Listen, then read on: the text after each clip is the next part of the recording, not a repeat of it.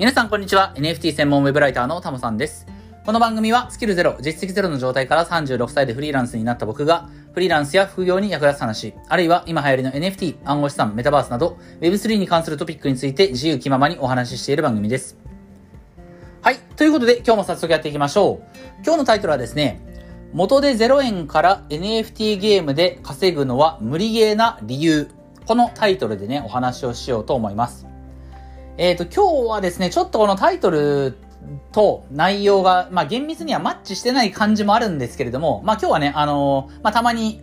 あのー発生する、僕がね、えーこの NFT とか Web3 関係のことについて、なんかこう自分の考えをまとめて、えーそれをアウトプットして、えーとりあえずアウトプットしたいっていう回なんでね、なんかこの話を伝えたいからっていう目的があって、皆さんに役に立つ話を届けたいっていうよりかは、なんかこう僕が悶々と考えたことを、とりあえずアウトプットさせていただくっていうね、まあ雑談みたいな回になるんですけれども、まあその中で、えー今日のタイトルですね。まあ元で0円で NFT ゲームでね、まあ大きく稼ぐのは無理な理由っていう感じなんですよ、今日の話は。あの、元で0円でも、えー NFT ゲームで稼ぐことはできます。結論を言うとね、えーできるはできるんだけれども、非常に少額しか稼げないので、まあ昨日のね、原則詞オンラインの話を昨日しましたけれども、やっぱり原則詞も最初に100万円ぐらい投資すれば、えーまあゲームをプレイすることによって、たまにモンスターがアイテムをドロップすると。その、ドロップしたアイテムは NFT で、まあ3000ドル、約40万円ぐらいの価格で売れるみたいなことはありますと。で、今から1年ぐらい前に僕がステップンね、あの、かなり一生懸命やってましたけど、当時もステップンは、やっぱり最初に NFT のシューズを、まあ、数万円とか、十数万円、あるいは時には数十万円、僕は最大で42万円ぐらいのシューズ買いましたけど、やっぱり数十万円とかね、まあ、100万円単位の投資をしたからこそ、えーそれだけのリターンが得られるっていう仕組みだったので、基本的に元で0円でね、0円で稼ぐことはできるけど、大きく稼ぐのは無理なんですよ。まあ、そんではまあほぼほぼないだろうと。まあよほどのバブルとかがね起きない限り、まあそれでもね原子ゼロでは多分無理だと思うんですけど、えーまあそこのについてねちょっと思ったことをお話ししようと思います。で、えっ、とまあ今日タイトルに理由ってつけましたけど、別に理由ではなくて必ずしもね、あのー NFT ゲームで元でゼロで原子ゼロでね大きく稼ぐのが無理な理由というよりかは、まあ考えてみれば当たり前のことなんですよね。えー別にまあ NFT に限らず、その他の投資にしても、まあ別、また別の何か新しい挑戦をしようという時に、リスクゼロで、えー大きなリターンを得られるっていうことは基本的にないわけですよね。例えば、うん、まあ、誰か好きな人がいたとして、その人に、えー告白しない限りは付き合うことはできないと。でも、告白して振られたらば、えー付き合うことはできない。そして振られちゃったっていうことが、ま、が原因でね、まあ自分自身もこう、傷が、心に傷を負うというか、ぐさっとくるというかね、やっぱ落ち込むとかそういったことあると。でもその、自分が振られたとして、落ち込んだりとか、傷ついたりとか、そういったリスクを負わない限り、絶対に、その、相手に告白をして、付き合うってことには絶対たどり着くことはないわけですから、そのリスクを恐れて、行動しないっていうことにね、なれば絶対にその成果は得られないわけですから、まあこれは他のことでも全部同じですよね。仕事にしても、投資にしても、えー今回お話しする NFT ゲームにしても、必ず何かリスクを負わない限りは、大きな成果はつかめないっていうのは、まあ世の常だというふうには思います。で、えっ、と、NFT ゲームっていうのは基本的にその最初に負うべきリスクとして NFT を買いましょうと。えーその NFT の価格は必ずしも高いものとは限らないけれども、えっ、と、僕の場合は、えステップンは当時、え一番最初に買ったシューズが6万円。その後は十数万円でいくつか買い揃えていって、一番高いのが40万円ぐらいで買いましたということですけれども、今だとステップンはだいたい一足、えっ、と、昨日ちょっと価格上がってたんですよね。フロア価格が上がってて、確か B 国で 70GMT だったから、これぐらいかな？あ、でも 4000?4000 ぐらいか。うんやっぱ4000ぐらいかな。うん今のステップは、えーまあ S 国 B 国であれば、一足4000円のシューズをまず買うというところからスタートしなきゃいけないので、4000円をまだ稼げるかもわからないこのステップンというゲームに対して4000円を最初に投じるっていうこのリスクを負わなきゃいけないと。ただ4000円っていうリスクであれば、まあ比較的追いやすくはなってるけれども、昨年の今頃は一足6万円とか、ちょうど2月今日26日ですから、まあもうすでにシューズの価格はね、S 国でも10万円超えてたと思いますけども、まあ当時はそれぐらい10万円ぐらいの金額を、えリスクを負う人じゃないとステップはプレイすることができなかったっていう形なんですよね。でもその分、えーそのリスクを負ったからリターンが得られたっていうことになるんですけども、で、これってまあ当たり前で、例えばこの NFT ゲームうんを、その収益構造を理解するときに、まあ何に例えたら分かりやすいかなって考えたんですけど、えーまあ会社と一緒なんですよね。今日言いたいことこれなんですよ。あの NFT ゲームで、あの、大きく稼ぐのが無理っていうよりかは、っていう話よりかは、NFT ゲームの構造って結局、会社勤めじゃなくてね、えっと、会社経営と同じなんだっていうことをね、ちょっと今日気づいたんでね、えー、お話ししたいなと思ったんですよね。で、どういうことかっていうと、うん、まあ会社っていうのは、これ今日は会社勤めしてる、その会社員の視点ではなくて、経営者の視点で、えー、その会社を運営するっていうことをね、あの、まあ、俯瞰するとどういう仕組みになってるかっていうと、まず、要は従業員を雇って、そしてその従業員を働かせて、え、お金が入ってくる仕組みを作る。こういったゲームを戦ってるのが経営者なんですよね。えー、人を雇う、その人たちに働いてもらう、そして、えー、自分はまあ、言うなれば自分が働かずともちゃんとお金が入ってくる仕組みを作る。そういったゲームを戦ってるのが経営者ですと。ね。で、でもこの時に、えー、一つ大事なことは何かっていうと、うん、その、新しく採用した人っていうのは、最初は戦力にならないはずなんですよね。特に新卒で取ったね、大学生を、こう、大学卒業した子をね、新卒で採用した場合っていうのは、まあ、まず間違いなく戦力にはならないわけですよ。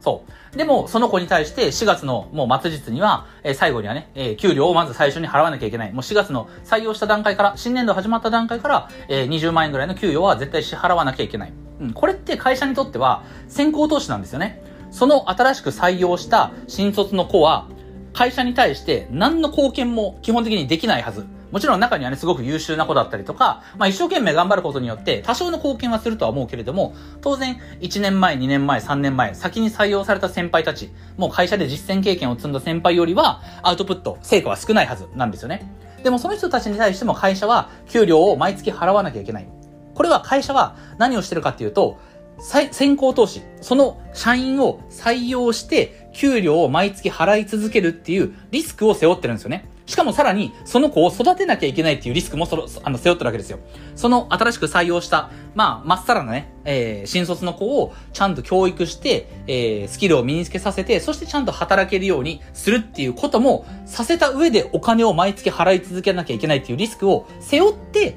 経営者は一人の人材を採用してるんですよね。うん、つまり結構なリスクを会社経営の、まあ、経営者の視点で見れば、人を一人採用するっていうのはまず相当なリスク。でもそのリスクを負うからこそ、まあその子がね、ポテンシャルはすごく優れてた、優れた、えー、人材だった場合、えー、こう、しっかり教育をして実践経験を積ませることによって、会社にとってすごくプラスなね、えー、まあ利益をもたらしてくれる人材になり得る可能性があると。ね、そのリスクをまず最初に取ったからこそそういったリターンが得られる可能性があるっていう話なんですけれども、まあ NFT ゲームもこれと一緒だなっていうふうに思ったんですよね。うん。えー、例えば、まあ、ちょっとね、わかりやすくステップンで言うと、えー、ステップンは最初に NFT を購入しなきゃいけないと。まずその時点でリスクを負いますよね。今はさっき言ったように非常に安く買えますけれども、えー、まあ、例えば、大、まあそうだな、高校生。高校生がね、高校生ぐらいの子がステップンをプレイしようと思ったら、え4000円の NFT を買うっていうのは、まあそれなりに大きな出費だとは思います。うん、高校生のお小遣いってそんなにね、あの、高いわけじゃないと思いますから、うん、まあ中学生はね、そもそも4000円、僕の、僕の感覚が、これは、なんか世間一般と合ってるのかどうかわかんないですけど、中学生が4000円出すって結構しんどくないですか？多分ね。ちょっとわかんないですけど。でも高校生だと、4000円は出せるとは思うけれども結構痛いっていう金額だと思うんで、うん。まあ高校生にとってはね、4000、ステップンプレイするために4000のそのリスクを負うっていうのは結構、4000の出費をしなきゃいけないっていうのはね、結構なリスクだとは、えー、思います。うん。で、えっ、ー、と、まあ、その代わりに、えー、まあ、コツコツコツコツプレイをしていくことによって、えー、暗号資産、GST を稼ぐことはできるんだけれども、加えて、えっ、ー、と、なんだろうな、ステップン、他の NFT ゲームも多分こういった要素あると思うんですけど、ステップの場合、最初に初期投資4000円を投じるだけじゃなくて、その後、シューズを、育てたりとか、レベルアップさせるために、自分が稼いだ GST をね、再投資したりとか、あとはレベルが上がりきった後も、えー、このシューズ、えー、ステップの NFT シューズって利用する、使えば使うほどどんどん傷んでいくので、途中で必ず修理することが必要なんですね。リペアっていう行為が必要で、そのリペアをするために、えー、GST をまた再投資しなきゃいけないと。自分が稼いだ、えー、GST を再投資しないといけないっていう行為が発生します。で、これも実は会社とそっくりだなって僕思ったんですよね。えー、会社員っていうのは、最初、えー、人を雇って、ね、えー、その子を育てなきゃいけない。で、育ててる間も給料を払い続けなきゃいけない。まあ、ある意味これは、その従業員をレベルアップさせるためにお金を払い続けてるみたいな感じですよね。まあ、ここは別に直接因果関係はないんですけど、その子が成長することと、毎月給料を払うことには、あの、因果関係はないんですけれども、まあ、実質レベルアップするまで、ちゃんとその子がね、一人前に育つまでずっと給料を払い続けるっていう行為が必要なわけですよね。で、その後、えー、その子が、えー、新卒で入った子がちゃんと戦力になりましたと。まあ一応一通りスキルも学んで、まあもちろんさらにね、あの、スキルアップはしなきゃいけないかもしれないけど、一応一人前の会社員として自分の会社で働けるようになったと。うん。これってつまり、えー、ステップンでいうところの、えー、NFT シューズのレベルが上がりきった状態なんですよね。ステップンはレベル30になるまではずっとレベルを上げるために GST を再投資しなきゃいけない。これと同じように会社員っていうのは、あ会社経営者っていうのは、雇った子に対、人に対してずっとレベルが上がるまで、要は一人前になるまでの間も給料を払い続けなきゃいけない。これもまあ非常にそっくりだなと思ったんですよね。で、さらに行くと、えっ、ー、と、NFT の場、えー、ステップの場合は、レベル30になったら、もうレベルは上げる必要ないけれども、その後、リペアっていう行為が生ずる。えー、要は、シューズを修理しなきゃいけない、直さなきゃいけないっていう、えー、ことが生ずると。そのために、稼いだ GST を、そのステップのシューズに、シューズちゃんにね、ひたすらまた与え続けなきゃいけないっていうことになるけれども、これも会社経営と一緒だと。えー、要は、えー、新卒で採用した子が十分育ったけれども、今度はその子にずっと働き続けてもらうために、給料を払い続けなきゃいけない。コストを毎月定期的にえー、支払い続けなければいけないと。まあ、これも非常にそっくりだなと思ったんですよね。うん。で、そう考えると、この NFT ゲームで、えー、収益を得るっていうこと、NFT ゲームで遊んで収益を得るっていう構図は、会社経営者が人を雇って会社経営を成り立たせて利益を生み出していくっていうのと、まあ本当にそっくりだなと思ったんですよね。先行投資が必要。先行投資したその素材、NFT だったり、まあ人材、その人がレベルアップするまで投資はし続けなきゃいけない。そしてレベルアップした後も、ひたすら、えー、毎月働いてもらうために、え給料を払い続ける。あるいは、シューズのリペアのために GST を投資し続けなければいけない。これも非常にそっくりだなと。そう考えたと、そう考えると、そう考えるとですよ、NFT ゲームで元で0円で稼ごう、大きく稼ごうっていうのは、会社経営をする中で、元で0円で人を雇うことなく、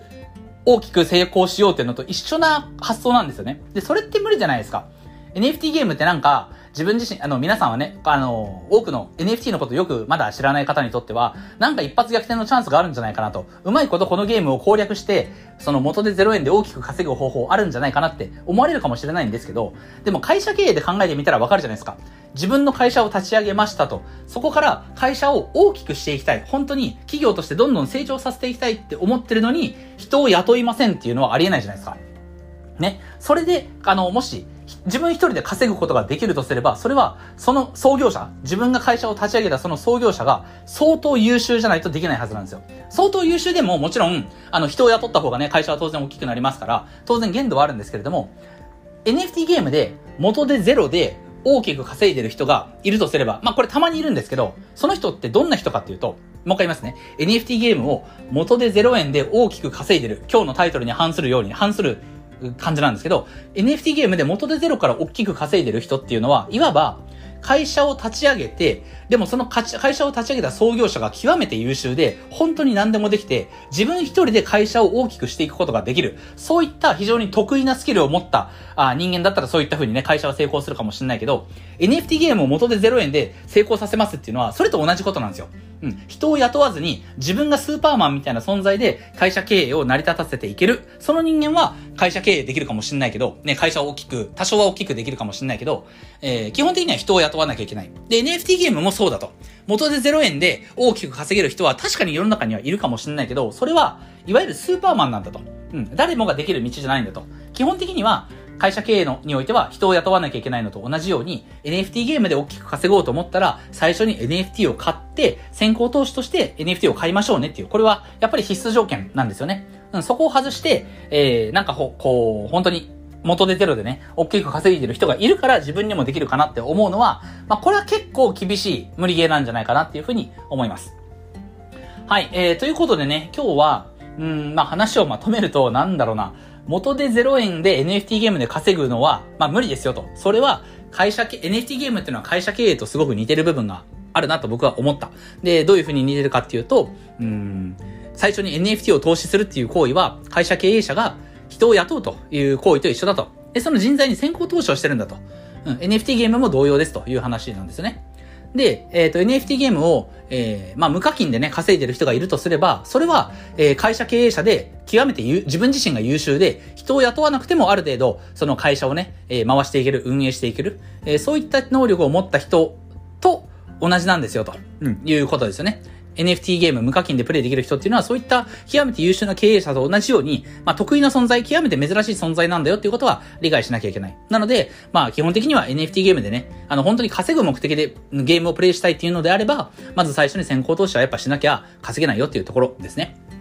はい。えー、ということで、まあ僕自身も、うん、まあ、昨日ね、お話しした通り、元素騎士オンラインとか、あとはまあ、あの、プレイマイニングのゲームはね、やってはいるんだけれども、これは、えっと、まあ、無課金でやってるのは別に大きく稼ぎたいと思ってるわけじゃなくて、とりあえずゲームとして楽しみたいっていうスタンスでね、今はやってますんで、まあ、しばらくは、まあ、何かの NFT ゲームに大きく課金をすることはなさそうかなとは思うんですけれども、まあ、そのうち、うん、まあ、どの道ね、どの道プレイするなら稼ぎたいなという風な発想になってきたら、まあ、その時に NFT 買おうかなと思いますけれども、まあ、当面は、まあ、無理せずに、えーゲームとしてね、楽しんでいきたいかなっていうふうに思っています。はい。えー、ということでね、今日はちょっと雑談的な感じ。なんかタイトルと内容がマッチしてたかどうかもよくわかんないですけれども、まあ、日曜日なんでね、あの、ゆるっと聞いてもらえたら、えー、非常にありがたいなというふうに、えー、思います。はい。ということでね、終わりたいかなと思います。